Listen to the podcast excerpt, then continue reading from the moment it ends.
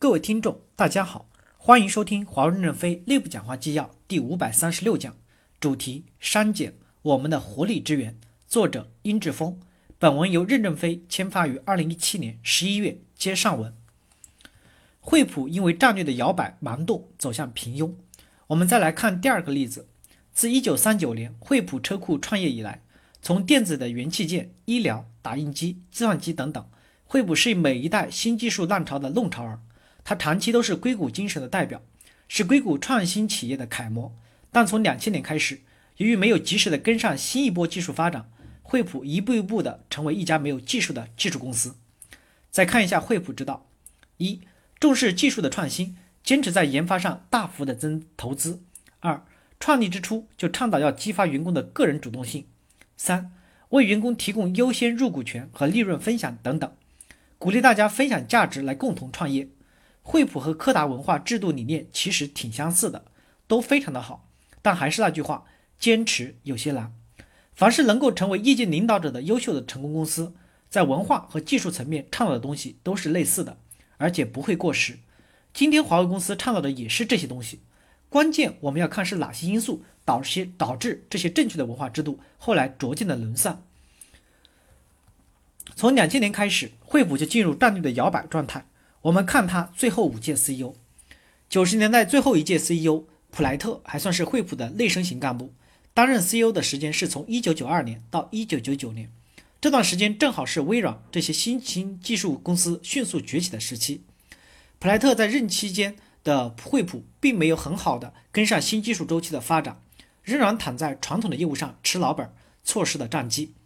到两千年时，惠普从外部引进了卡利，从这届后。惠普 CEO 全是从外面请来的职业经理人，卡利来了以后做的第一件大事儿就是宣布惠普要成为 PC 业的霸主。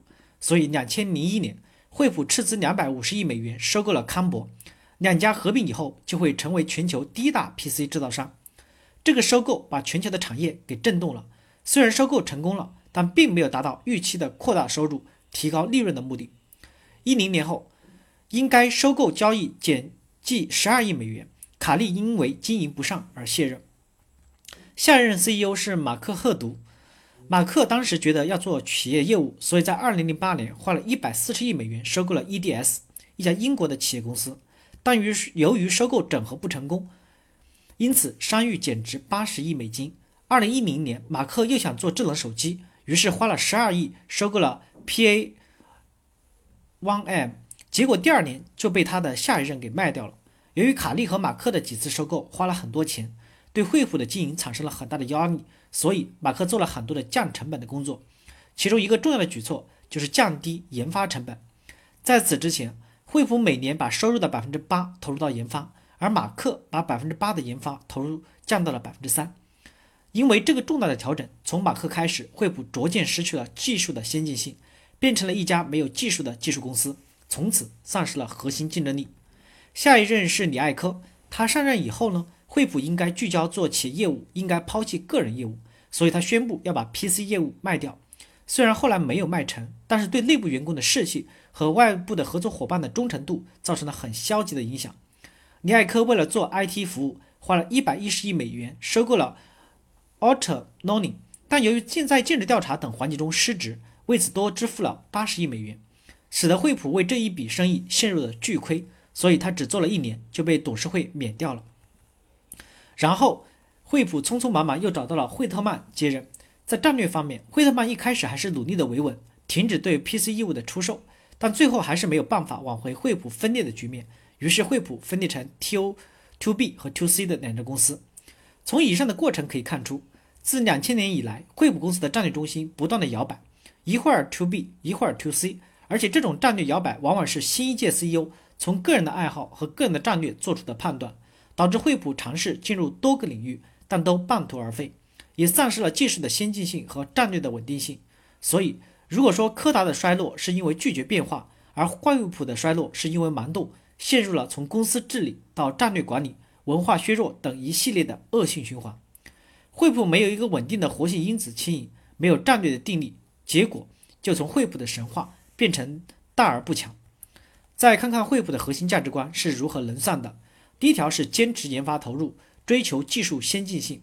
这一条在马克担任 CEO 时削减研发投入就丧失了。第二条是不断的激发员工的主动性和创造性。当惠特曼上台时，经过这几年的折腾，惠普文化凝聚力已经大大的降低。新的 CEO 上来后，与员工的对话也不和谐。后来对员工说，在我们把战略搞清楚之前，你们爱干啥干啥，这就造成了整个管理层和员工形成的对抗和分裂。所以第二条，激发员工的主动性、创造性，这条丧失了。第三条是股权等利益分享机制。卡利任职期间，这套制度也被废除了。于是，经过四个外来和尚念了十几年的经，惠普之道已荡然无存了。一个企业必须坚守核心价值观，坚持战略的定力。如果陷入不断的摇摆，最后整个公司就失去了方向和凝聚力。感谢大家的收听，敬请期待下一讲内容。